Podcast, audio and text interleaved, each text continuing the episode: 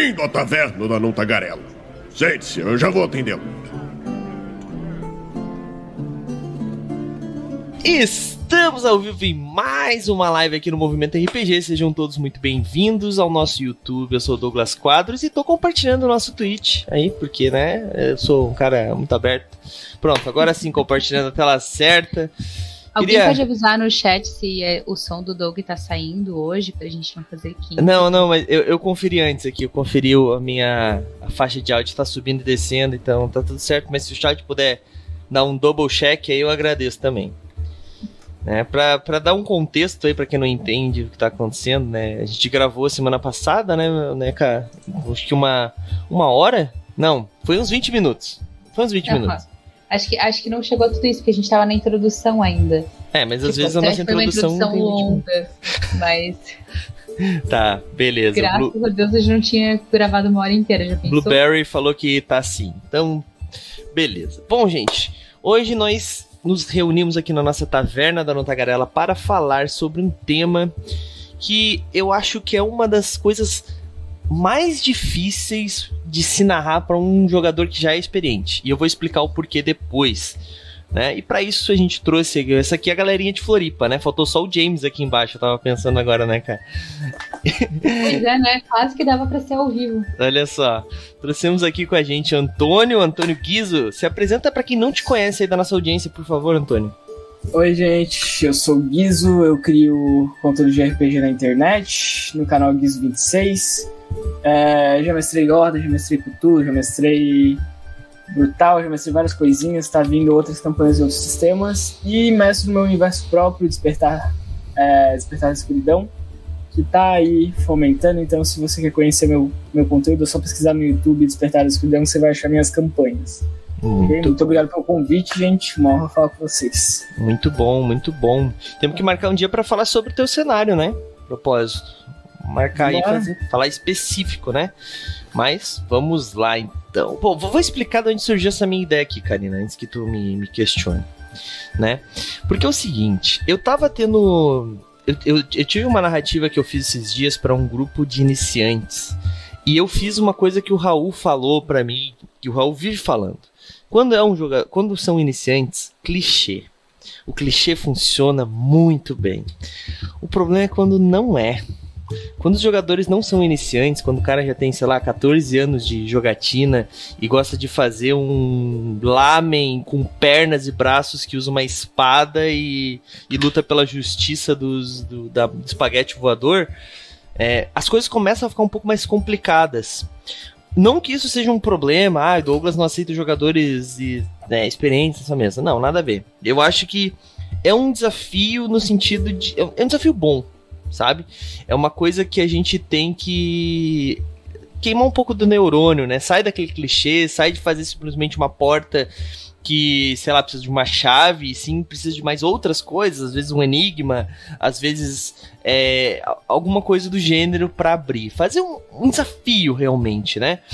Mas não só puzzles que eu tô falando, né? Mas, não, português, não só quebra-cabeças, né, pros jogadores, mas também equilibrar o que, que é um combate, o que, que precisa ser combatido, o que, que não precisa ser combatido.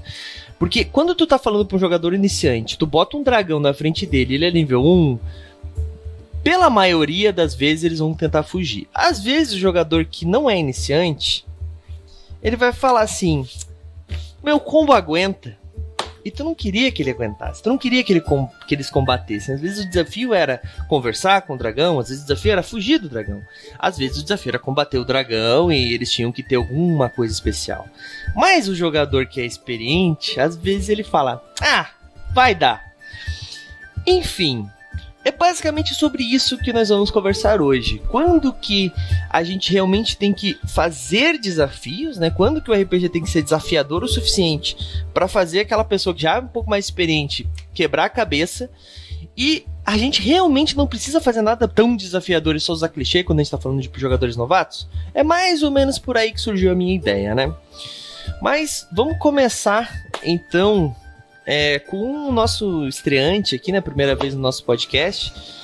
E aí, cara, me, me fala, o que que tu acha? É, desafio para os jogadores, vai lá. você tava falando disso, eu até, eu até fiz que não com a cabeça, porque eu, eu nesse, desde 2021 que eu tô mestrando em live, minha primeira live de RPG foi pra o pessoal só aqui de Floripa, inclusive, que nunca tinha tido contato assim com muito RPG, acompanhava uns RPGs pingados e não tinha experiência. Eu botava uma ameaça na frente deles e eles falavam: bora pra cima da ameaça. não tinha essa mentalidade de fugir e eu tive que adaptar muita coisa, porque senão, na ruim. primeira sessão, eles estavam morrendo, sendo que eles sabiam que eles tinham que fugir, porque foi uma recomendação do superior. Mas eu, eu gosto de pensar sempre. Hoje eu mestro mais para pessoas mais experientes, né? Que já estão no cenário, que já produzem conteúdo do RPG. Mas teve, teve uma das minhas mesas que eu mestrei para esse meio termo, que eu digo. Tinha jogadores muito experientes, como a própria Bel e a Alice, que estão aí no chat, como jogadores como jogadores que, que, eram, que eram mais novatos, que não tinham aquela malícia, aquela maldade que a gente brinca, né? E, e um dos maiores exemplos que, que, inclusive, ficam bravos comigo é que eu sou um mestre que eu sempre faço enigma, eu sempre faço ARG pré-campanha e dentro da campanha. Só que a Bel e a Alicia são. são monstruosas resolvendo enigma e elas são macaca véia.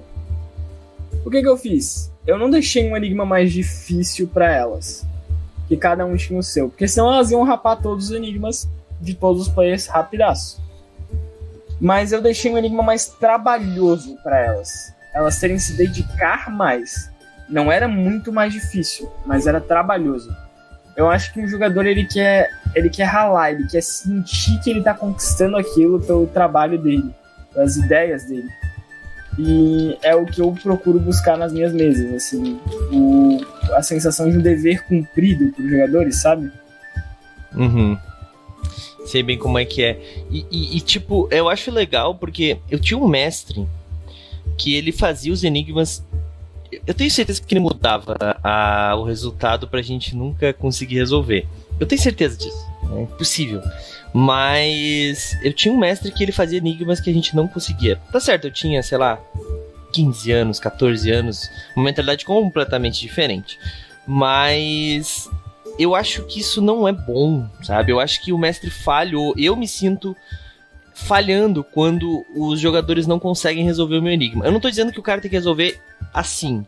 Mas, pô, o cara passou uma sessão, duas, três sessão, quatro sessão e o cara não conseguiu resolver, é porque tu fez alguma coisa muito errada, sabe?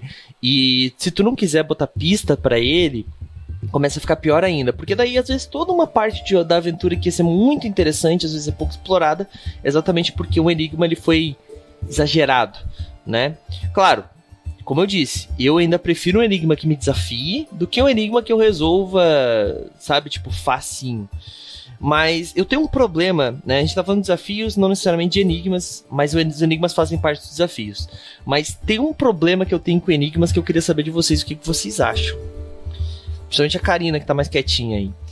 Porque no RPG a gente tem um grande problema, que é a inteligência do personagem e a inteligência do jogador. Porque assim, é, eu nunca me esqueço que tinha um uma vez eu, eu tinha recém lido o Hobbit e eu botei o enigma que eles fazem lá na, na caverna o, o... esqueci o nome dos personagens meu Deus do céu o Gollum e o Caraca, esqueci o nome do Hobbit. Bilbo? Bilbo. Bilbo. Nossa, Jesus amado. E o Bilbo, eles fazem lá os enigmas e tal. E tinha um enigma que, que eu li lá, falei, pô, que legal, vou botar. E botei. E o outro, um dos jogadores, eu tinha certeza que ele tinha lido Hobbit porque ele era muito fã de Senhor dos Anéis. E ele sabia a resposta. Mas o personagem dele tinha menos 2 de inteligência. Estavam jogando DD 3.5, isso significa que ele tinha 7 de inteligência. Então, assim. Como faz? O que, que tu faria com isso, Karina?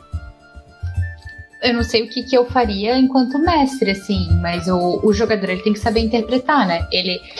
Uma das formas é tu fazer um teste de inteligência para ver, sei lá, tô inventando agora, tá? Nunca passei por essa situação.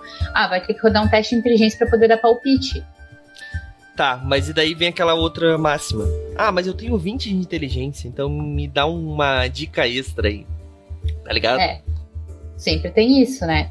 Sempre tem isso. Então é bem, é bem complexo, assim, de, de gerir a diferença entre o que o personagem precisa interpretar, né? O que o personagem faria ou conseguiria fazer diante dessas situações. Eu não sei como é que tu resolveu isso, porque eu não saberia o que fazer com isso, assim. Eu acho que, no máximo, eu deixaria o grupo discutir meio off-topic e, e daí o palpite teria que ser decisão final de quem passou, ou tirou, ou quem tem mais inteligência, sabe? O que eu fiz... Meio tipo que nem o assassino no, no, no Avalon, que é tipo, no final a decisão mesmo é de uma pessoa. Sim. É, então, o que eu resolvi, a forma como eu resolvi isso foi não deixando ele falar. Né? Eram outros tempos, né? O Douglas hoje em dia é bem menos, é bem mais democrático, mas é, cara, eu, eu é porque assim, eu falei para ele, cara, se tu resolver, vai ser, vocês vão passar e vai ser legal para ti, mas será que pros outros vai ser? Sabe? E é o que eu penso às vezes assim. É, eu acho importante quando um grupo é unido o suficiente que tem um cara que resolve os enigmas, o outro faz um personagem compado pra caramba que gosta de dar porrada, o outro gosta de fazer um personagem mais social, e daí meio que comanda o grupo, e daí sim forma um grupo mais completo. Mas isso não é 100% dos casos. Né? A maioria das vezes nós temos um, uma pessoa que gosta de combar, a outra pessoa que gosta de roleplay, e elas se odeiam. Brincadeira.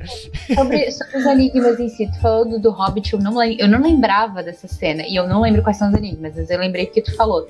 Mas eu fiquei pensando, é, são, são duas coisas, tá? O primeiro é um comentário, depois uma pergunta. O comentário é: tem um enigma em Harry Potter, no Harry Potter 1, que a Hermione resolve. E só tem no livro, não tem no filme. E eu já tentei, eu não tentei depois de muito adulta, mas eu tentei resolver ele dos 11 aos 15. Eu nunca entendi como é que ela chegou naquela resposta. E daí tu trouxe o negócio de, ah, roubar o enigma. Eu fiquei pensando, cara, dava muito para roubar, porque ninguém entendeu como é que ela resolveu. Então, tipo, ninguém sabe a resposta disso. E aí a outra pergunta era, né, a minha pergunta já inicial ia ser como é que vocês criam os enigmas? Porque eu vou confessar que o único jeito que eu sei de criar enigma é tipo.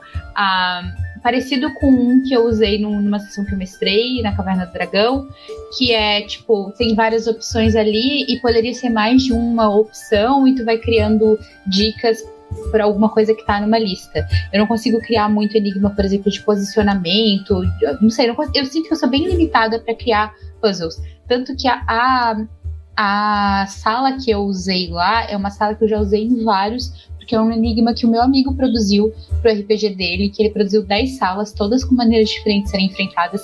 Só duas eram batalhas, todas as outras eram enigmas, e eu acho o enigma que ele propôs muito redondinho. Mas era tipo descobrir qual deus era o deus que regia a sala pelas dicas. Uhum. E era em Tormenta, né? Os deuses antigos, inclusive. É, e aí eu acho esse puzzle muito redondinho, já usei mais de uma vez, até porque eu sempre tiro as aventuras meio da cartola, né? Eu sempre meio que enfiada assim, tipo, ah, a gente tá aqui, vamos jogar RPG agora. Legal, massa. Como é que a gente faz?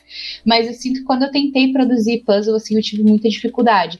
Então, vale pegar puzzle de outro lugar? Como é que a gente cria puzzles novos? Como é que a gente produz? Vou o Guizo aí, responde aí, Guizo, pra gente o que, que tu acha. Cara, eu sinceramente eu sempre gosto de, de fazer uma parada mais autoral. Eu curto muito isso. É, para quem não sabe, eu acho que vocês mesmos não sabem, a Bel que tá no chat, a Blueberry, ela escreve o universo comigo, então ela me ajuda muito, ela é muito cabeça nesses enigmas. Mas os, os dois enigmas que eu fiz até hoje, assim, ela não, ela não ajudou nos enigmas, ela participou. E sempre antes das main campanhas do meu universo, eu faço um enigma pré-campanha que pode ou não dar uma vantagem, pode dar informação. Só antes de continuar, essa que tu tinha perguntado como a gente procedia com o jogador, o jogador sabe, mas o personagem não tem inteligência, etc. Eu acho que os enigmas a gente mexe muito com o player e não com o personagem. Eu penso um pouco assim. Porque não adianta nada tutorar um personagem de inteligência e tu nem se esforçar para tentar resolver o enigma eu acho que o desafio do Enigma é muito mais sobre tu sentar e se esforçar para isso, para resolvê-lo. Mas voltando, uh, eu imprimi uh, cartas que, que, que liam a sorte.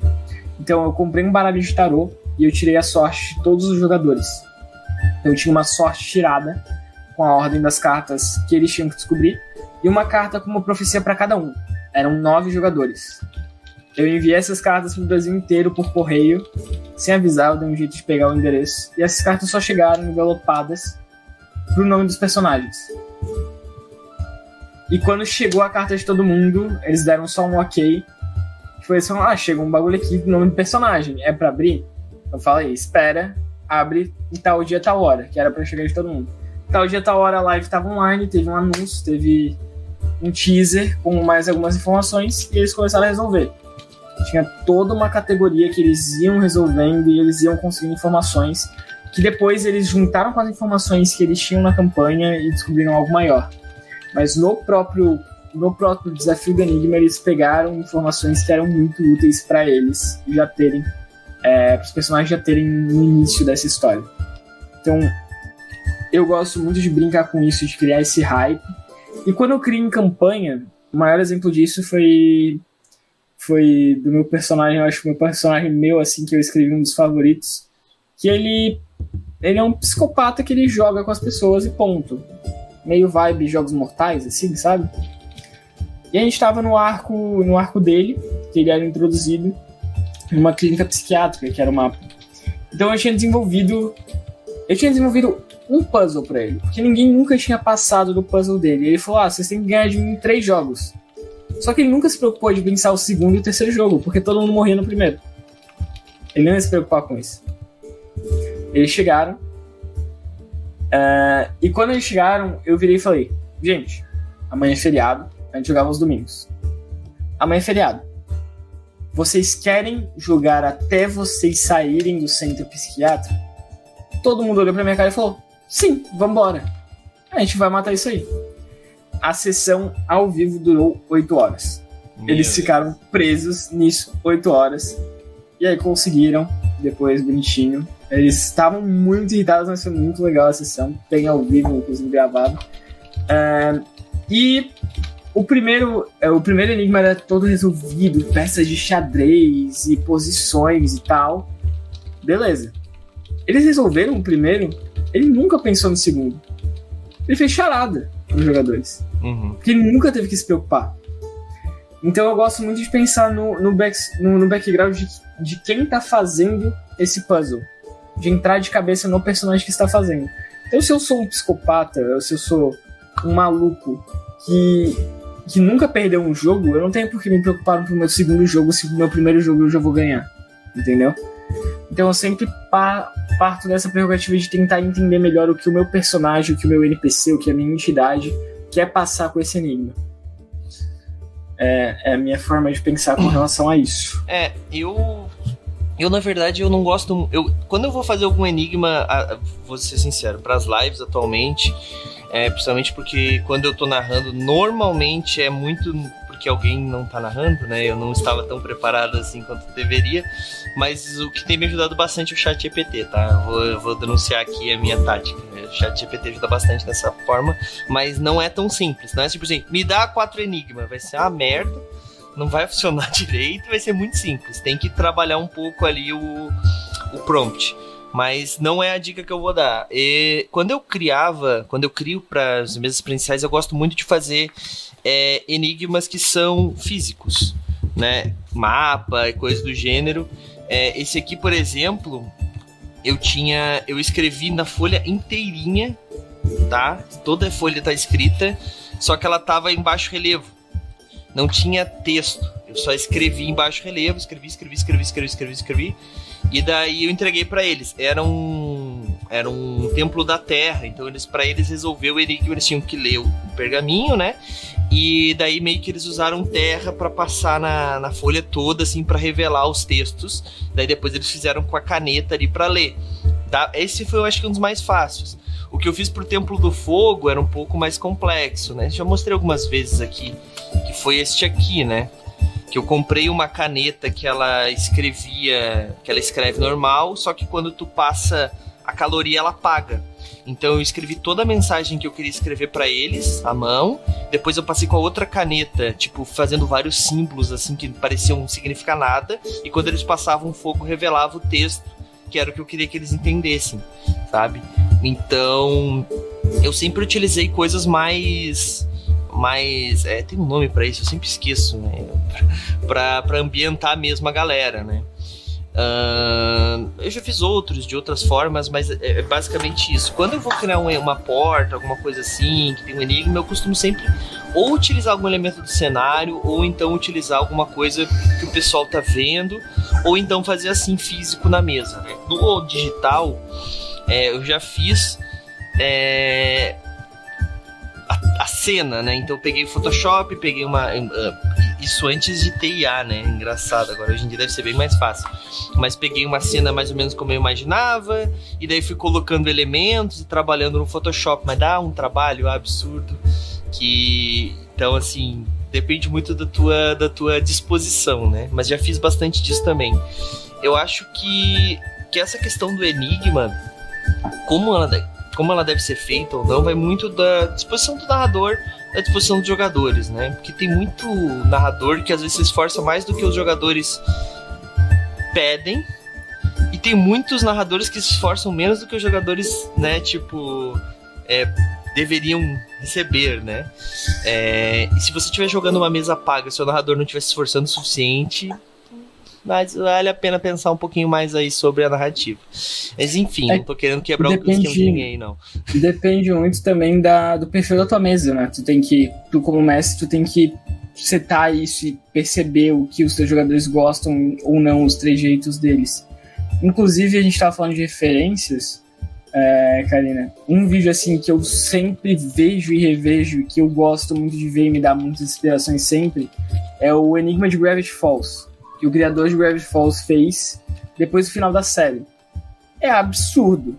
Recomendo todo mundo assistir. Tem no YouTube, em PTBR, explicando tudo bonitinho. É absurdo o que o criador da série fez. É muito bom. É muito bom. E Gravity Falls é uma série que todos os episódios tem alguma coisinha, tem algum enigma, tem algum é, trejeito também escondido. E esse livro é, é sensacional, absurdo. tenho. Eu tava tentando achar, quando, enquanto você tava falando, Douglas, a carta que eu tinha extra, mas eu acho que foi embora na, nas mudanças aqui, nas arrumação. Mas depois eu mando pra vocês. Que eu tenho o Altíssimo ali no, no chat comentou que ele pega puzzles de vídeos de matemática e física e exercícios de lógica também ajudam. É. é e eu vou dar uma, uma dica de referência bem board gamezeira, assim. Hoje em dia tem muito board game de Enigma e de Escape. Desde jogos de bolso de Escape até jogos grandes. Eu, eu adoro Escape Tales, que é uma linha de board games que tu tem vários finais para descobrir. Então, assim, é um jogo que tu vai jogar, tu vai descobrir todos os finais, acabou, mas tu vai jogar mais de 12 horas dele, assim, até ele terminar. E eu gosto muito dessas linhas. Eu, eu era muito cética a jogos que tu vai jogar uma vez só. E depois que comecei a jogar esses de escape, eu passei a amar, assim, todos eles, Exit, Escape Tales, Deckscape, todos eles eu acho que tem coisas ali que tu pode te inspirar. O Escape Tales em específico, ele tem enigmas de muitos tipos e muitas coisas de construção de caminho. Então a coisa de se tu for por aqui, tu vai ganhar isso, se tu for por aqui, tu vai ganhar isso. E eu acho que tudo isso é bem inspiracional assim para tu construir uma mesa de RPG e até construir maneiras diferentes, porque o Escape Tales ele é todo baseado em é, cartas que vão virando e tem um mapa no centro da mesa, mas às vezes as cartas alteram o mapa. Então, até formas de tipo pensar fisicamente no jogo e alterar coisas que já estão ali, é, físicas também. Então, eu acho bem inspirador, assim. Tem muitos board games que eles são quase que um RPG. É, esse que de to todos que têm tomada de decisão, tu precisa pensar se tu vai fazer como teu personagem faria, ou se tu acha ou a melhor decisão que tu acha que é. E às vezes as duas coisas dão errado, é muito bom. É uma sensação muito boa de tu falhar miseravelmente, que foi o que aconteceu quando eu joguei Escape Tales. Eu queria muito ter gravado. A gente jogou 12 horas, a gente achou o pior final possível. E daí a gente teve que jogar mais 12 para achar todos, e o último que a gente achou era um final decente, assim. É, então, eu acho que eles são bem inspiracionais, sabe? E tem alguns, assim, que, tipo, tu vai comprar baratinho e tu vai poder ali se inspirar em formatos de coisas. Então, essa é a minha dica de quem joga muito board game. E tem várias séries também, né, hoje em dia, que, que dão bastantes insights, bastante inspirações. Tem alguns reality shows, tipo Jogo do Diabo, tem vários jogos e várias mecânicas em grupo. Tem o próprio Alice in Borderland, que tem a mecânica das cartas, que cada carta representa um nível de dificuldade, um tipo de jogo de acordo com o naipe. Então, isso é muito legal. Eu, eu recebi a colinha aqui no celular da carta, não vai aparecer muito bem, Mas essa carta foi impressa física. E aí tinha os três jeitos e eu mandei para cada um dos players. Cada um tinha a sua, né? Essa era da Electra. E aí essa era a primeira etapa do enigma deles.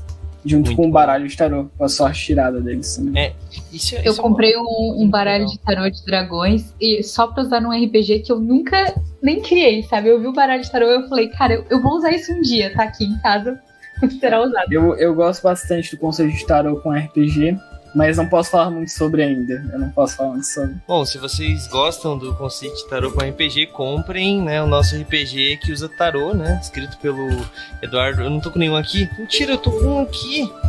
Ó, Impossível que não tá com nenhum. Sistema Mystic do Eduardo Francis. Ele utiliza cartas de tarô ao invés de dados para suas rolagens. É bem bacana, galera. Conheçam. Lembrando que o, o RPG de panfleto é só uma página, né? Então é- é- não tem nada além do, daquele panfleto que vocês estão vendo. E esse é muito legal, porque quando a gente vai nos eventos, a gente tem pitches diferentes para cada RPG, né? E tem um pitch que é muito maravilhoso, que é normalmente quando a pessoa não se interessou por nada, e daí a gente fala assim: você gosta de tarô? Daí a pessoa, sim. A gente fala, então tem um RPG de tarô. Daí a pessoa, ah, não, agora eu vou ter que comprar. Daí a gente fala, pois é, né? Que coisa. É É, esse é o. Mas, é, sabe o que eu tava pensando quando a gente tava conversando? A parada de Enigma rendeu tanto que eu acho que a gente vai ter que fazer um.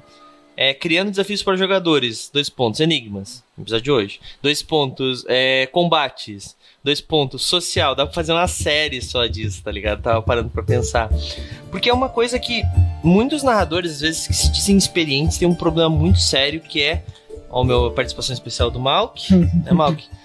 Que é é criar desafios, né? O desafio ele é muito, como a gente falou, é muito mais do que o enigma, né? Às vezes um desafio é simplesmente descobrir é, com quem na taverna eles têm que falar, porque eles têm que pegar uma informação específica e estão num jogo de espionagem. Isso às vezes é um- uma trama.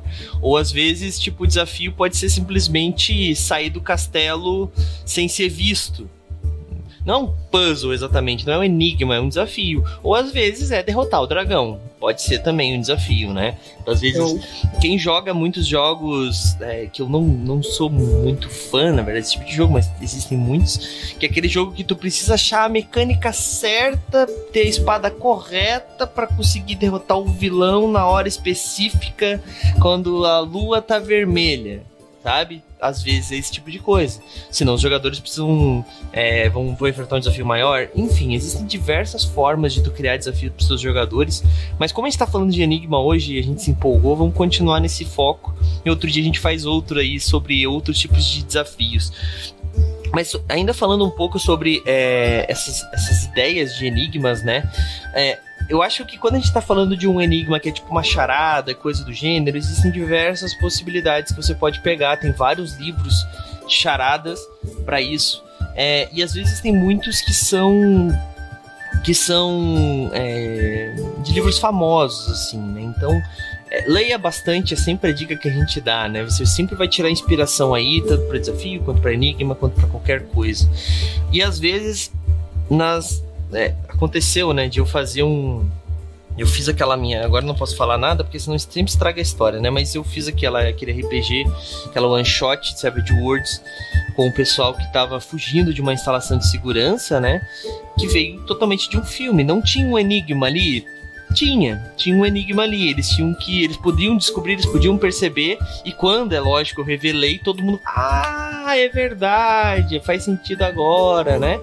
E isso são coisas que é, o, que até que o Guizo falou, que eu acho que dá uma satisfação a mais pro narrador, assim, quando a galera, tipo, sabe, tipo, saquei. Sabe, tim, escuta cair a ficha no bagulho. Nossa, cair a ficha demonstra muita idade, né, Karina? Muito. Né? Muito. Nem, tu não é nem da época de cair a ficha. Eu acho que tu não sabe nem o que significa. eu Claro falo que cair a sei. ficha, gente. Eu Claro- falo cair a ficha, claro pelo amor de. Deus. Gente, calma aí, gente. Enfim, mas é, é uma coisa muito muito bacana, assim, tu, tu pegar os jogadores e eles entenderem aquilo, sabe? Eles sacarem aquela parada, tipo, é muito bacana isso. E outra coisa também que é, que é muito. Como eu disse, né? Eu odeio quando eu, eu faço um desafio. Eu vou, vou dizer um que eu fiz, que eu acho que eu já falei outras vezes. Enfim. Que é, foi até nesse Templo do Fogo aqui, que eles tinham que chegar num local específico e eles tinham que utilizar uma chave de fogo para abrir. Só que eles não tinham pego essa chave de fogo. Só que sempre que eu crio um desafio, eu acho que isso é uma dica importante até, eu sempre faço duas, três, quatro formas de eles passar por esse desafio. A pior forma possível, eles meter a mão lá dentro e abrir na mão. Porque era lava e né, a mão não costuma sair muito normal depois que tu enfia ela na lava, né? Então, né, tinha esse problema. Só que uma ou duas sessões atrás, antes dessa, desse eles chegar nesse enigma, um dos jogadores ganhou um companion que era um elemental do fogo. E esse elemental do fogo, ele tinha braços e pernas. Na verdade, ele não tinha, ele era uma, uma espécie de bola de fogo flutuante. É, porque na época eu tava vendo eu tava vendo alguma coisa e tinha um personagem daqueles eu quis botar aquilo na, na história. Mas ele tinha uma forma que ele, que ele tipo, evoluía, tipo, ele usava um poderzinho e ele ganhava braços e pernas. E para mim, na minha cabeça, estava muito óbvio. Eles tinham que puxar uma alavanca dentro da lava, e eles sabiam disso porque estava no mapa. Eles podiam ter pego a chave, daí a hora que eles se tocaram que eles tinham que ter pego a chave lá atrás, não tinha mais como voltar. Mas eles tinham um cara que era um elemental do fogo e era só eles usarem um elemental do fogo que não leva dano pro fogo o mago começou a lançar, verificar no livro de magia dele quanto de resistência a fogo ele conseguia, porque não tinha imunidade. E daí o outro começou a procurar materiais resistentes o suficiente na internet, procurando na internet materiais que seriam resistentes o suficiente para aguentar a lava, para ver. E começaram a procurar um milhão de formas possíveis de passar aquele negócio. E eu ali. Oh, vontade de falar e não queria falar e não queria falar. Nesse Ô, Doug, caso... daí nessa hora tu não tem um personagem nível 20 e fala assim: tu tem 20 inteligência, vem cá que eu vou te contar o que, que, que, tu pode fazer. Então, é, é, Então, né? Deveria. Mas no final das contas eu, eu falei para eles, eu fiz eles fazer um teste de inteligência, acabou que eles demoraram um pouco para passar, mas alguém passou, e ele lembrou que o personagem tinha essa habilidade, tal, tal, tal. Beleza. Daí passaram, resolveram. Só que assim, eu, eu, eu me sinto, Douglas se sente, pode ser que não seja, mas eu me sinto é, como se tivesse falhado. Eu falhei. Esse enigma, eu falei, tipo, ah, mas os jogadores não lembraram. Cara, ah, pode ser que fosse papel dos jogadores lembraram, lembrarem o que eles estavam, que eles tinham, as possibilidades que eles tinham e tal. Mas também tem que lembrar que, primeiro, assim como o narrador às vezes tá, não tá nos melhores dias, está meio cansado tudo mais, os jogadores às vezes não estão nos melhores dias. Às vezes o cara tá jogando ali toda semana, mas tipo, ele teve um dia merda durante, durante o dia dele, tá ligado? Ou ele não dormiu direito, ou ele tá com muito sono, mas o cara tá ali pela, pela amizade, tá ligado? Pelo RPG. Então, assim, é, eu fiquei puto na época, mas eu era, tinha um, eu era muito menos maduro do que eu sou hoje. Então, tipo assim, eu, eu acho que eu, vem, vem essas coisas com o tempo, sabe? Tu sentir que essas coisas tu pode melhorar nesse sentido. Pô, às vezes o cara que tava ali procurando alguma magia, pá, mas se eu tiver resistência, não sei o que. Ah, cara, tu achou no teu livro de magia aí um pergaminho que tava abandonado, que tu vai conseguir, é, mas isso vai ter um preço, tu vai ter que dever um, um bagulho para uma entidade do, do do fogo no futuro. Então, assim, tu deixa o cara resolver de uma forma que tu nem tu tinha previsto, tu acha uma solução para vocês não ficarem quatro horas naquele coisa que era para ser rápido, é, e tu cobra isso dos jogadores de alguma forma, sabe? Isso vai dar alguma consequência no roleplay no futuro show. Eu, eu, particularmente, não gosto de simplesmente aparecer um NPC boladão falar assim: ah, já sei como resolver. E vai lá e resolve, né? O famoso Deus Ex Machina. Eu não curto fazer isso, particularmente, mas tem gente que resolve assim também. Mas enfim. É, então, assim, existiam outras formas que eu poderia ter feito, mas como eu era um mestre muito sério na época, né? nossa, muito, muito sério, eu fiz o desafio mínimo que os meus jogadores tinham que ter saber resolver esse desafio. Brincadeiras à parte, né? Olhando para trás hoje em dia, eu penso nessa, nessa situação e eu penso em como essas coisas devem ser né, tipo, contornadas, né? Então existem sempre essas formas de fazer. É, mas não me entenda mal. Se eu tô jogando um jogo de investigação e eu passo quatro horas para resolver o desafio e eu resolvo o desafio, eu fico muito satisfeito. Porque a proposta do jogo era essa. Era um jogo investigativo, era um jogo para te ficar em cima. Agora, quando o, o narrador faz um bagulho, sei lá, separa uma hora da sessão para resolver aquele negócio. Os caras estão demorando já três horas, é porque tu falhou, cara. Desculpa te dizer, mas você falhou. Eu falhei aquela vez, você fez isso, você falhou. Mas como eu disse, são propostas completamente diferentes, né? Até porque tu não vai fazer um desafio que demora quatro horas para os jogadores que vieram da semana de trabalho, né? Tu vai fazer num domingo que a galera tá de boa, ou então num feriado que a galera tá mais ok, ou então dizer pra galera, ó, oh, galera, a gente vai ter um desafio tal dia, tal hora, venham preparados. Como o Guizo falou, dá umas pistas pra galera antes. Isso é importante também, né? Porque às vezes só na hora, mano, o cara tá, tá fudido a cabeça, né? Eu tinha um narrador que ele gostava de passar o desafio, tipo, acabar com o enigma. E ele falava, vocês têm até semana que vem para pensar. E a gente pensava na época porque a gente era adolescente. Hoje em dia não ia funcionar, eu não ia lembrar porra nenhuma mais na outra sessão. Mas na época eu me lembro que a gente se reunia para pensar. A gente tinha um grupo que a gente se reunia para pensar. E então assim, eu acho que depende muito do, do, do grupo em si, né? Mas eu tô sendo prolixo aqui.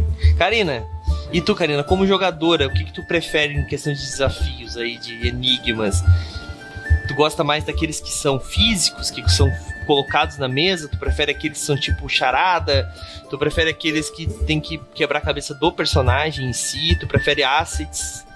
Né? O que, que tu acha? Olha, eu gosto muito de puzzle que a gente tem que sentar e pensar para resolver. Tipo, ah, tem que descobrir qual é a resposta, precisa é, desenhar alguma coisa, desafio mais, mais de lógica, assim. Eu não gosto, mas é uma escolha muito pessoal, eu vou explicar o porquê. Eu não gosto quando é um desafio do tipo, tu tem que matar o inimigo, mas tu tem que matar o inimigo de uma certa forma. Tipo, por que, que eu não gosto? Porque quando eu estou em batalha, eu quero bater. Eu só. Eu, eu, quando, eu, já é difícil sair desse modo de jogar RPG. E joga RPG comigo sabe que eu gosto de jogar e ter uma mão cheia de dados e bater. E aí, quando eu tô nesse mood, eu geralmente acabo construindo personagens que não pensam muito antes de entrar em batalha e fazer merda. Então, às vezes eu tenho que escolher entre fazer a coisa certa pelo grupo ou interpretar meu personagem. Eu geralmente escolho interpretar meu personagem. Então, eu já coloquei meu grupo em situações bem ruins, assim. É, então, eu não gosto quando o desafio tenha tá misturado com a batalha, sabe? Eu gosto que eles estejam separados. É, mas, mas eu curto muito quando é puzzle, assim. Eu, eu não sou tão boa, tá? Eu, assim, não sei se é porque eu, eu jogo com pessoas que são melhores do que eu em puzzle, mas eu, eu sinto que até em jogos de escape e tal, eu sinto que eu contribuo para a pessoa que vai chegar na resposta, sabe? Geralmente não sou eu que dou a resposta, geralmente eu dou uma ideia que daí a pessoa em cima daquela ideia, ela vai para frente, mas eu gosto muito dessa construção em conjunto que se faz, sabe? Um dá uma ideia, outro dá outra. Por isso também sou super a favor do que a gente falou aqui de ser meio que pensa o puzzle, quando a gente tá falando de puzzle mesmo, a gente tá pensando no jogo dos jogadores também, e não só no jogo dos personagens. Porque nessa hora a imersão é diferente. Não é só a tua imersão enquanto interpretação de personagem. Às vezes tu não consegue manter o personagem enquanto tu tá fazendo isso porque tu tá imerso de uma outra forma. Tu tá imerso enquanto pessoa que tu é de fato, tentando resolver aquilo ali. Isso também é muito legal, sabe? Então, acho que é, que é legal a gente, enquanto mestre, também permitir isso, sabe? Acho que metagame não, não pode existir em vários momentos, mas aqui em específico, isso é uma das coisas legais, assim. E aí depende do desafio que tu tá propondo, depende do, de como o grupo é maduro, do, de como eles querem fazer isso também. Às vezes tu vai ter jogadores que, cara, não vão sair do personagem, não querem, vão se incomodar com isso. Então, tipo, não custa nada a gente fazer é, desafios adequados e pré-combinar as coisas, assim. Uma das histórias que eu mais tenho orgulho de ter construído e mestrado foi uma história inteirinha baseada em puzzle, porque às vezes a gente pensa no puzzle como uma sala, né? Tipo, tem uma masmorra, tem uma sala que é a sala do puzzle, que daí a pessoa só passa por ela se ela resolver o quebra-cabeça lá e conseguir descobrir a resposta. Mas era uma, uma história onde a gente tinha oito jogadores e todos eles tinham um motivo para matar uma pessoa. E a história começa com todos eles com 12 horas de memórias apagadas e a pessoa morta. E nem eles sabem quem foi que matou. Tipo, ah, pode ter sido eu ou pode ter sido o jogador do lado, não tem como saber, porque eu tinha motivos reais. E todos eles estavam, tipo, numa situação em que eles já estavam planejando fazer algo com aquela pessoa. Então todo mundo tinha possibilidade real de ser o assassino. E eles tinham que eles mesmos descobrir entre o grupo quem foi que fez, assim. É, então a história inteirinha era um grande puzzle e foi bem legal, assim. E era um grupo com gente que já jogava mais tempo, gente que jogava menos tempo, tipo, tinha gente na sessão que era a primeira vez que jogava. É, tinha gente que jogava mais, e acho que foi uma história adequada, assim, sabe? Que conseguiu é, abarcar todas essas pessoas ali. Não era um enigma que, sei lá, tipo, alguém que não tá acostumado a jogar um jogo com enigma vai se assustar, porque era mais tu descobrir uma história que tu já tava dentro. Então, eu achei que ficou na medida certa de dificuldade, assim. E eu tenho muito orgulho porque eu acho que ficou uma história muito massa. Então, e assim, as referências que eu usei foi o jogo de detetive, vários livros da Agatha Christie. Então, ficou Show mas, é, eu, eu já narrei uma assim, uma parecida, bem parecida com essa, mas foi inspirada na numa aventura de Mago Ascensão que o Márcio Moreira, lá do Perdidos no Play, narrou em live. Eu não me lembro agora o nome da, da história que ele narrou, sinceramente, mas tem no YouTube. É só vocês procurar lá no, no Perdidos no Play. É, que era uma, era uma história de Mago Ascensão sensacional também. E eu narrei uma coisa parecida nos primórdios do, de um antigo site que eu tinha. Nós tínhamos, fazíamos live no, no Meet, no Google Meet. Não tinha nenhum tipo de edição. De... Existe essa coisa ainda. Jogou eu, o Edu e mais uma galera. A ideia basicamente que eu, que eu construí era que eles eram. Eles acordaram assim numa, numa espécie de. no meio de um ritual. Né? Tinha uma pessoa em cima de um altar né, tinham coisas para todos os lados, ainda não passamos das 10 horas, então temos um, né, faixa etária aí, mas vocês entendem que são coisas, partes, né, é, e eles acordaram todos lá. Eles sabiam que eles não eram inimigos porque todos eles tinham um símbolo de como se eles pertencessem ao mesmo grupo, né, então, e eles tinham memória de quem deu aquele símbolo para eles, que era um personagem que estava morto. E esse personagem que estava morto era um mago, a gente estava jogando o Mundo das Trevas. E esse mago, ele fazia aquilo lá meio que para proteger as pessoas que ele gostava. Então ele deu um para cada um dos players, então todos eles sabiam que eles eram aliados minimamente. E daí foi legal porque a gente fez um, um crossover, tinha lobisomem, tinha um changeling, tinha, acho que vampiro não tinha, tinha um lobisomem, um changeling e dois magos, eu acho que era o grupo. Eu acho que era isso.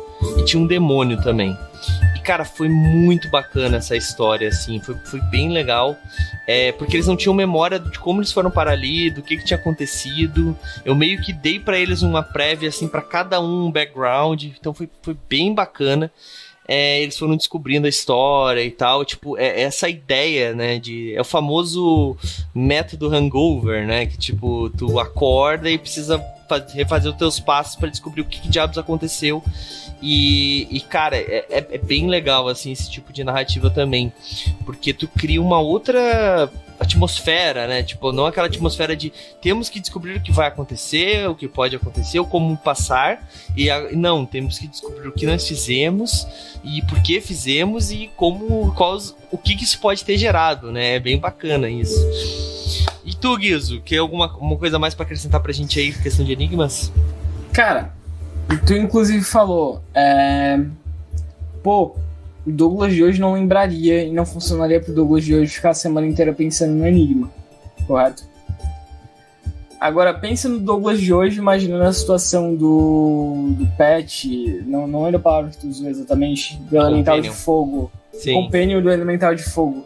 Que foi duas sessões, se era uma mesa semanal atrás, para eles lembrarem disso. Sim. Saca? Então eu acho que o maior desafio, seja Enigma, seja qualquer um que a gente vai abordar aqui, é deixar os jogadores imersos e fazer eles se divertirem. Eu acho que esse é o que é principal de qualquer mesa de RPG. É... Um mestre, ao meu ver, eu já me frustrei muito porque eu tinha essa visão fechada. Mas um mestre que vai construir um enigma, ele tem que ele tem que dar o braço por ser. Eu digo e brinco assim. Porque da mesma forma, quando tu tá construindo uma coisa, na tua mente isso é muito claro. Primeiro porque tu construiu isso e porque é a tua forma de pensar, revisando os passos e fazendo os passos. Quando eu fizer uma coisa e eu jogar pro Douglas e pra, pra Karina resolverem, eles vão por uma linha totalmente diferente. Isso pode, vai provavelmente chegar num resultado. Não o que eu escrevi, não o que eu programei, e isso não me torna, não torna o meu enigma pior. Não torna o meu enigma mais fácil, não. é mérito deles por pensar em outra saída, por pensar em outra coisa. Então, eu vejo muito mestres, muitos e muitos, principalmente mais é, jovens, assim como eu, que estão chegando agora, que vieram por causa do Ordem, do Tormento, que seja, é, se frustrando porque não conseguem. Os enigmas que eles fazem não ficam redondos, não saem exatamente como eles querem. Mas a verdade é que o RPG, pelo menos ao meu ver, é isso. O RPG é um jogo de improvisação, então a gente sempre vai estar tá pegando o que os jogadores jogam pra gente, que é total improviso, muitas vezes, e a gente responde com mais improviso. Sim, você não pode ir para uma sessão de RPG totalmente improvisada, você tem que ter uma preparação para isso, mas exercita, se permita brincar com seus players e deixe eles brincarem com o que você criou. Eu acho que esse é o principal recado. E além disso, é, a gente fala de todo esse âmbito de mesas em off, etc. Mas uma parada que a gente tem exemplos de mesa 1 que trabalharam com puzzles e puzzles longos que foram sendo desenvolvidos e que não tiveram um resultado tão positivo. Peraí. Eu não tô ouvindo mais o Guizo, foi só eu? Foi alô, alô? Ah. Alô? Alô? Não tiveram resultados tão positivos, daí para mim cortou o teu áudio total. Nossa, tá ouvindo? total quem estiver assistindo a gravação vai achar que tu tá boicotando ele pra ele não falar o que ele ia falar. Foi, foi muito bom, sério, foi muito perfeito. Falou, para, para, para. foi muito bom. Mas, mas já voltou mas... a escutar ele?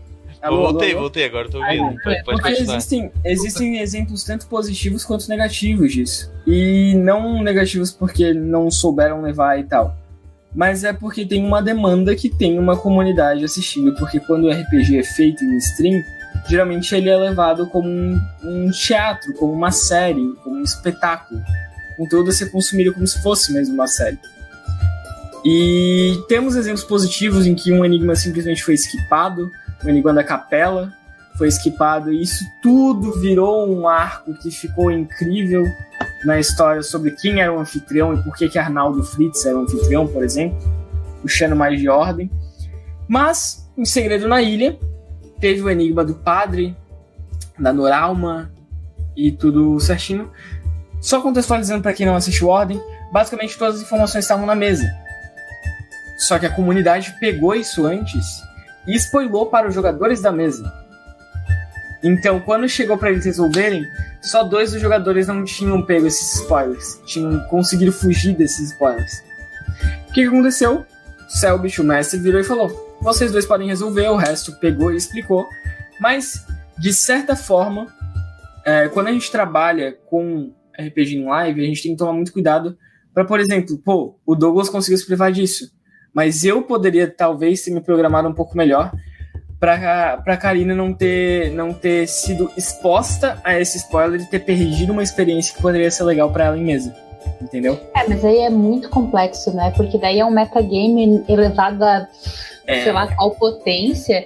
Porque assim, fã das coisas criam teorias onde não existem, assim, tipo, Sim. eu acompanhei Harry Potter foi a coisa que eu mais acompanhei, né? Mas eu lembro das teorias lá pelo quinto livro, que é o livro da profecia, que daí tu começa a teorizar sobre como é que a coisa vai terminar de fato.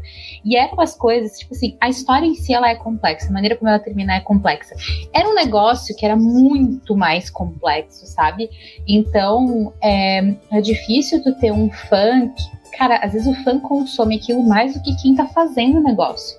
Muitas Sim. vezes. Assiste, reassiste, assiste em looping, sabe? Então, é, o fã ele vai pegar coisas que ninguém mais vai pegar. E aí, no, quando tu tá no RPG de mesa gravando e streamando, é complexo demais. É porque muito complexo. Como, como que tu permite que isso não seja exposto, né? É outro nível de complexidade.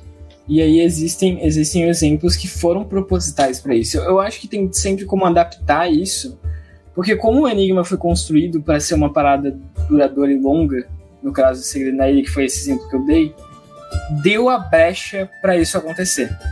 Uhum.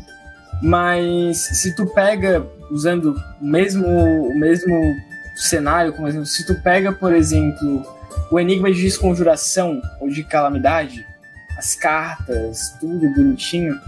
Esse foi um enigma feito para a comunidade, não só para os players. Tanto os players resolveram, abriram live resolvendo, Mas a comunidade estava lá, tocando junto e ajudando. Porque era para todo mundo resolver junto. Então, talvez uma coisa mais imediata funcione mais para enigmas que são para os jogadores em live. Então, putz, vou fazer um enigma para essa sessão que eu vou mostrar pro Douglas e pra Karina. Não vou fazer esse enigma durar 7, 8 sessões. Ok, eu posso dar indícios, mas eu não vou soltar as, as pistas para conseguirem resolver. Porque vocês vão querer resolver isso lá na frente. E aí, quando chegar o momento, esse arco tem começo, meio e fim. Esse enigma é fechado em uma sessão para não dar esse não dar esse problema, digamos assim, de quebra de imersão e experiência dos jogadores. Mas eu acho que é muito isso. Mas assim, o meu foco principal quando eu tô mestrando e jogando é eu quero estar imerso, seja como mestre ou como jogador, e eu quero estar me divertindo. Então, se eu empreender nesses pontos, que creio, como eu já falei, é o maior desafio para todo mundo jogando RPG, eu acho que você está no caminho certo. E, ao meu ver, você sempre consegue isso com a sua mesa, sempre conversando e tendo um diálogo com o mestre, com os jogadores. O seu mestre conversa com seus jogadores, entenda o que, que eles se sentem confortáveis, o que, que eles não se sentem. É... Porque é um espaço que ele não seguro de vocês muitas vezes. Mesmo sendo mesa de mestre pago, você tem que ter a liberdade, é, você sendo mestre, você sendo jogador, para sentar e conversar e dialogar sobre essas coisas, para ser uma experiência boa para todo mundo. É, eu acho que a principal coisa do RPG é isso, né? É saber que o importante é se divertir com todo mundo, narrador, jogadores, né? A não ser que você esteja sendo pago, né? Sendo sincero, daí vendo um trabalho, ah, não posso me divertir? Pode, deve. Se você conseguir, é ótimo. Mas, infelizmente, se, você não se diverte com seus jogadores fazendo um tweaks ao invés de um personagem, coisa interna de quem já escutou muito Taverna. É, você vai, não vai se divertir, mas eles vão fazer porque faz parte da diversão deles e querendo ou não, estão pagando pela diversão deles. Mas o ideal é que seja ganha-ganha para todo mundo, né? Independente se tiver monetário aí envolvendo ou não, né? Eu acho que a pior coisa do RPG, a pior forma de jogar RPG quando tu joga um RPG por estar lá. Ah, pô, eu tô aqui porque eu não queria estar tá aqui, eu tô aqui, sei lá por quê. Porque eu gosto muito de jogar RPG, não porque eu gosto de jogar com essas pessoas. Eu já tive nessa situação há muito tempo e eu não volto para ela nem, olha, nem pelo maior dinheiro do mundo, assim, sinceramente, porque é, é uma coisa horrível tu, tu não gostar de sabe? Tipo, a coisa que tu mais gosta de fazer, tu não conseguir fazer da forma que tu gostaria, porque as pessoas que estão ali não estão na mesma vibe, sabe? É uma coisa bem ruim, assim. Hoje em dia é muito mais difícil isso acontecer, né? A gente vive falando sobre isso. Tem milhares de formas de jogar RPG hoje em dia, né? Diferente do passado. Então, mesmo se você vive numa cidade pequena, se você ligar uma, uma internet na sua casa, pelo celular você já está conseguindo jogar RPG com várias pessoas aí. Tem vários narradores pagos, tem vários narradores gratuitos, tem várias formas de jogar RPG. Você não vai ficar desamparado. Bom, mas vamos para nossa rodada final, que o nosso horário está acabando. Então, Karina, cria agora um, um enigma para os jogadores. Aí, ó, vai. 3, 2, 1. Tô brincando. Tô brincando. Nossa, assim, ó, o nível de sacanagem que você vai fazer agora pensa te dizendo não. Eu tava, eu tava prontinho, não tava na ponta da língua já. Posso, posso fazer o enigma que mais me traumatizou como jogador aqui pra vocês? Boa, vai. Pode. Vai, Karina, depois é Você, tu. Vai lá, Vocês acordam numa sala e tem sete sinos idênticos. Todos emitem o mesmo som. Sete sinos em ordem, um em frente do outro.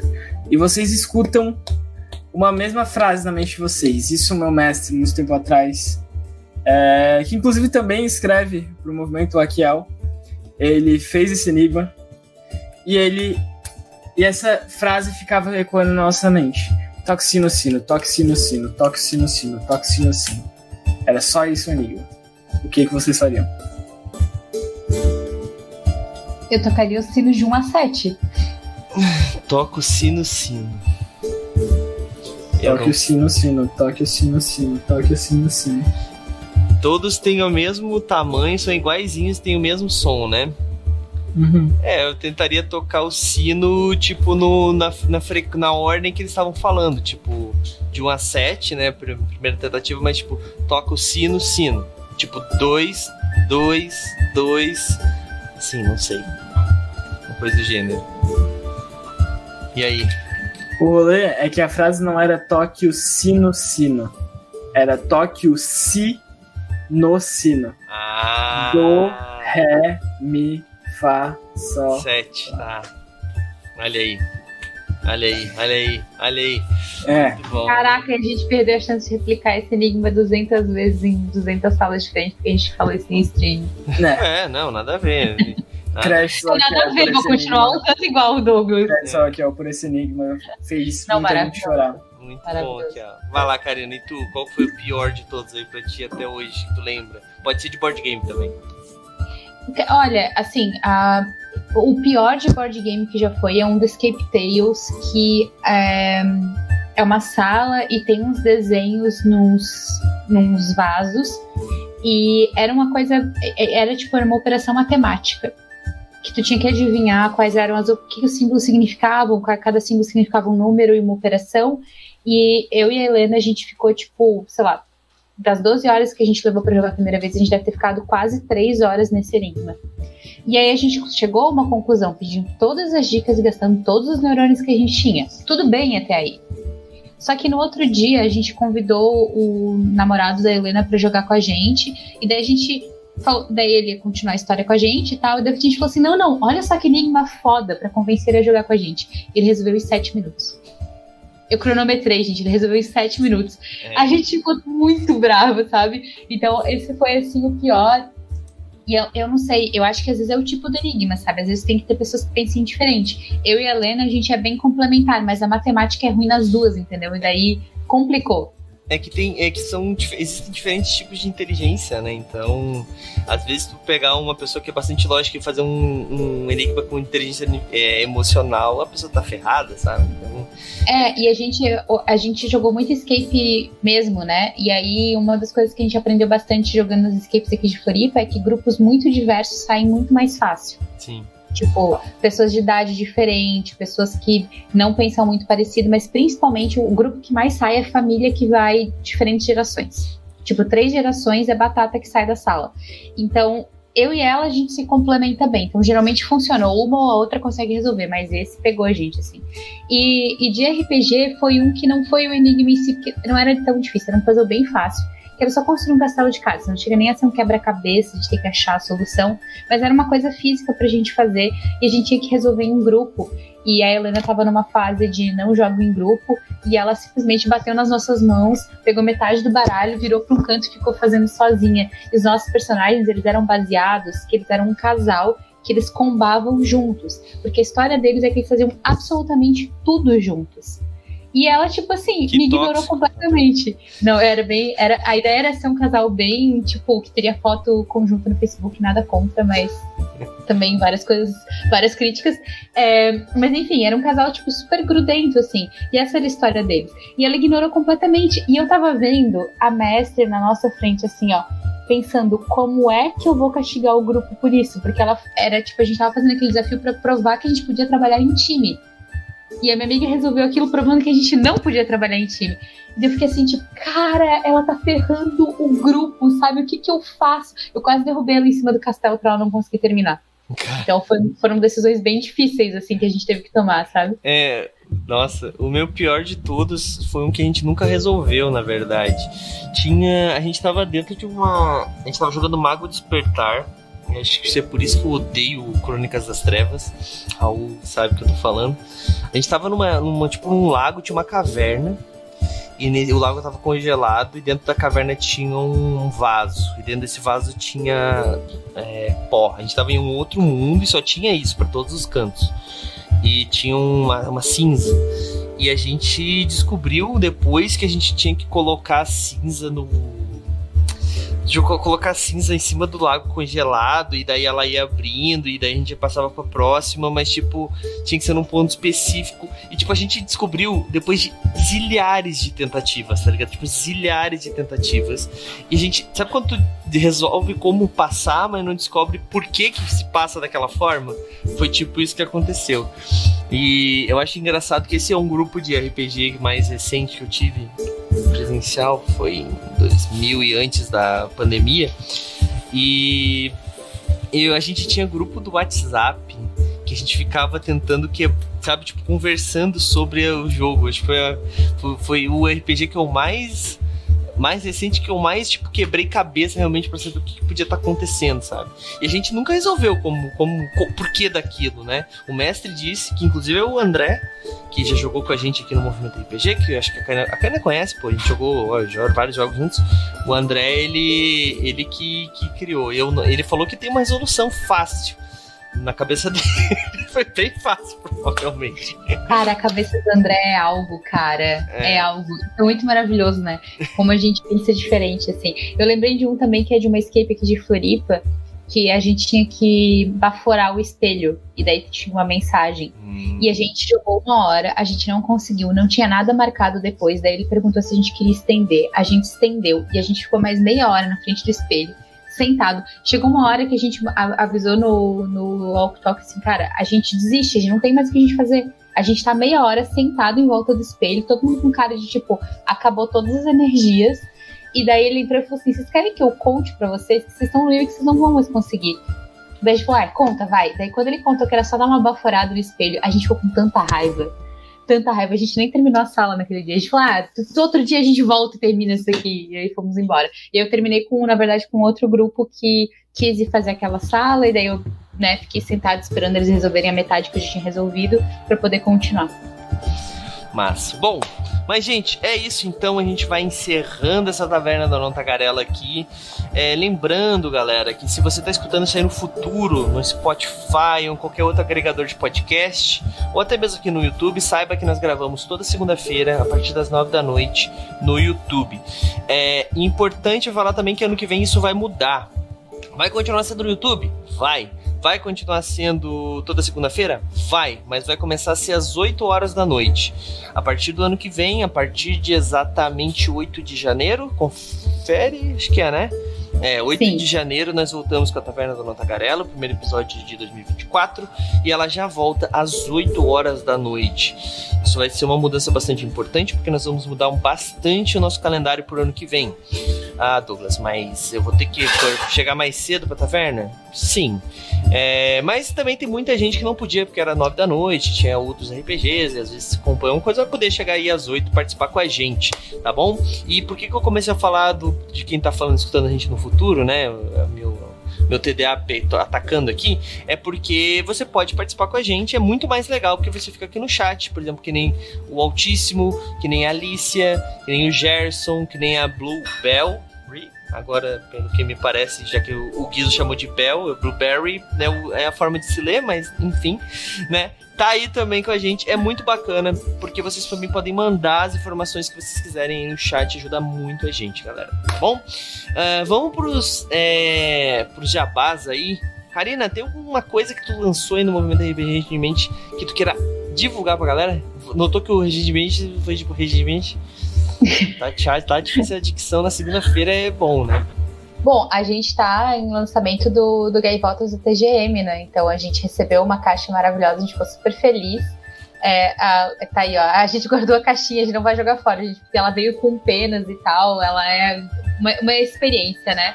E aí a gente já gravou a gameplay. Eita! Ó, a segunda-feira já acabando com a gente. A gameplay completa dele. E a gente também gravou uma gameplay de um jogo que praticamente nasceu é, no cruzamento entre Chef Navan, oficina de playtest e o movimento RPG. Foi uma loucura. E aí a gente já gravou a gameplay completa dele, mas como ele não está nem para lançamento ainda, a gente gravou exclusivamente, vocês vão ter que ver o que quando a gente lançaram na mesa, o que que é, como é que é e tudo mais, mas eu garanto para vocês, ele pediu para gravar a gameplay antes do pré-lançamento da campanha de financiamento, porque ele queria que a gente fosse os primeiros a produzir, e isso é muito especial pra gente porque veio, assim, é fruto de um trabalho que a gente está começando só na mesa e que já gerou um filhote aí muito legal, então a gente tá muito orgulhoso. É, e tem uma, uma, eu não sei se eu, acho que eu já podia falar, acho que ele falou para mim que eu podia falar, se não podia, spoiler aí. Quem for no DOF vai poder pegar lá que que eu tô falando, você, no futuro vai fazer muito sentido. Mas quem for no DOF vai poder pegar o jogo lá com a gente, como pegar lá se você participou do financiamento coletivo. Então, spoiler aí, exclusivo para quem tá aí. Porque nós estaremos no DOF 2024. É, 2024. É. Então, fiquem ligados aí, galera. Muito importante. É, Karina, mais alguma coisa? Não, acho que é isso. Gaivota sai quando o texto no site, tu sabe dizer já? Eu acho que o último lançamento é essa quarta-feira, então daqui a 15. Então daqui a 15 dias, muito bom. E Guizo, você que está agora na equipe do Movimento RPG, ainda não narrou pra gente, mas vai mudar no que vem, né? Vai mudar no que vem. Será? Será? Hum, Ó, Será? não dá pra trás, eu sei, muito aqui eu embaixo. sei onde tu mora, hein?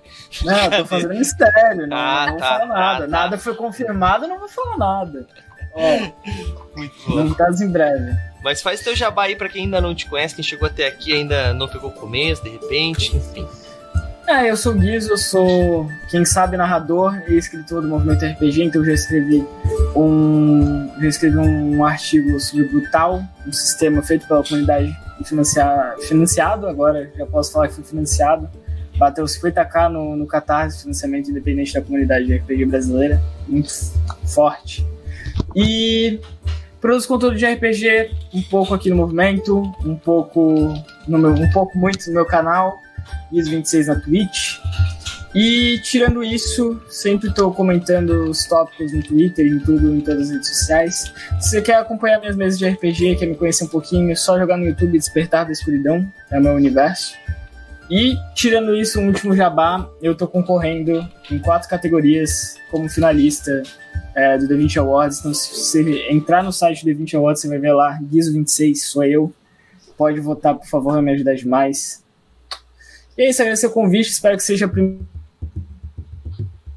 Peraí que cortou, espero que cortou. Alô? Alô? Agora Alô? voltou. Eu não sei, tá- a- a- o VDO tá te boicotando aí, não quer dizer nada. É. E mais importante ainda, se tudo der certo, se o WordPress não me boicotar de novo, porque o WordPress me odeia, amanhã, às 10 da manhã, sai um texto sobre ordem paranormal, ok? No, no site do movimento. Muito bom. Legal. Muito E aí vai ter taverna da Não Tagarela sobre o teu sistema, sobre o teu cenário. Então, em breve, quando? aquela que você tá prometendo em quando? Janeiro, né? Fevereiro. É, Talvez antes, não sei. Vamos, vamos descobrir. Vamos descobrir. Fiquem, tem que ficar ligado aí, galera. Muito importante, tá? Já aproveita, segue a gente. Não, aqui se inscreve. Se inscreve aqui no nosso canal, a galera. Clica no Mas sininho. pode seguir nas outras redes também, não tem problema. Importante, importante. E agora nós temos a possibilidade de você se tornar membro aqui da nossa taverna, né? E galera, vai ter conteúdo exclusivo para membro a partir do ano que vem, tá bom? É, acho que vai ser nas quartas ou nas quintas-feiras, eu ainda não confirmo, tá? Mas vai ter um conteúdo que é exclusivo para quem for é, membro aqui do nosso, do nosso YouTube, tá? Um deles, inclusive, talvez seja o MRPG Reage. Olha, Porque eu acho legal, porque tem tanta coisa que a gente fala nos bastidores que não vai pra versão final, né, Karina? Nossa, a gente grava tipo uma hora. É, então assim. veem o vídeo de meia hora, vocês acham que é muito, vocês não sabem que ficou de fora. É, então, assim, muita coisa de bastidor. Pô, não Tá. tem um, um na mesa que nunca pôde ir pro ar porque ficou muito tenso? Tem, não tem? tem, Tem, não um- tem? Esse, Tem um- esse daí eu acho que os patronos têm acesso ainda. O de Codename, que É, nunca vai pro ar, porque. E, e nunca mais a gente vai botar aquele time pra jogar Codename, a gente vai ter que gravar nem um jogo bem mais leve. E vamos fazer um jogo tranquilo, né? Mas, de e- enfim, é, ele e o Avalon são jogos proibidos, né? Porque o Avalon também tu vive boicotando, né, Karina? Mas Cara, o Avalon é mal- amaldiçoado nesse canal. Bom, mas galera, então já aproveitem e se tornem membros. Se você é patrono, você não vai ter acesso quando for só para membros, mas aos na mesa você sempre vai ter acesso, tá? Nós fazemos somente para patronos, daí provavelmente os membros também vão receber.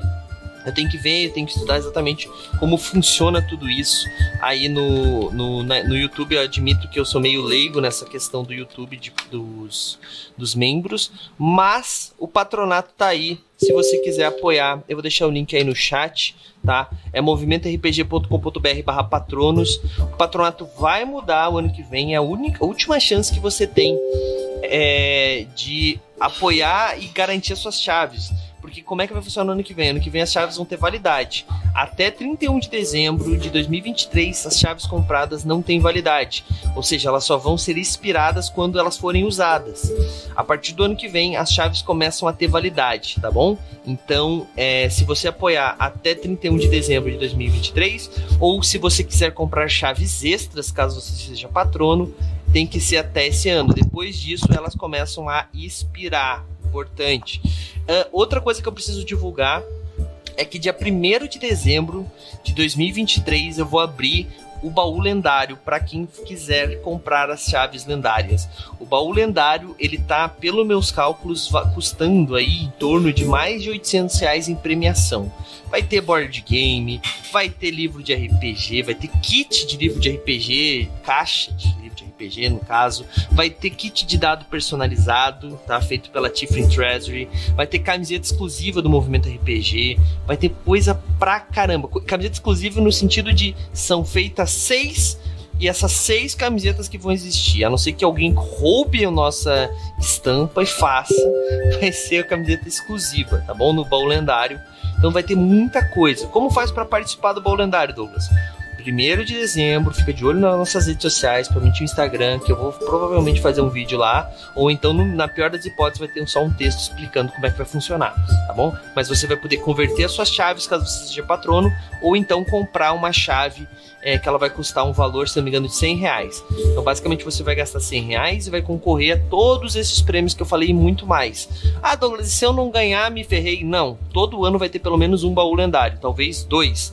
Se o baú lendário começar a engrenar e tivermos do, teremos dois. Se não, se for poucas chaves vendidas, teremos apenas um por ano. Enquanto você não ganhar, essa chave ela continua existindo. A chave lendária ela não expira, tá bom?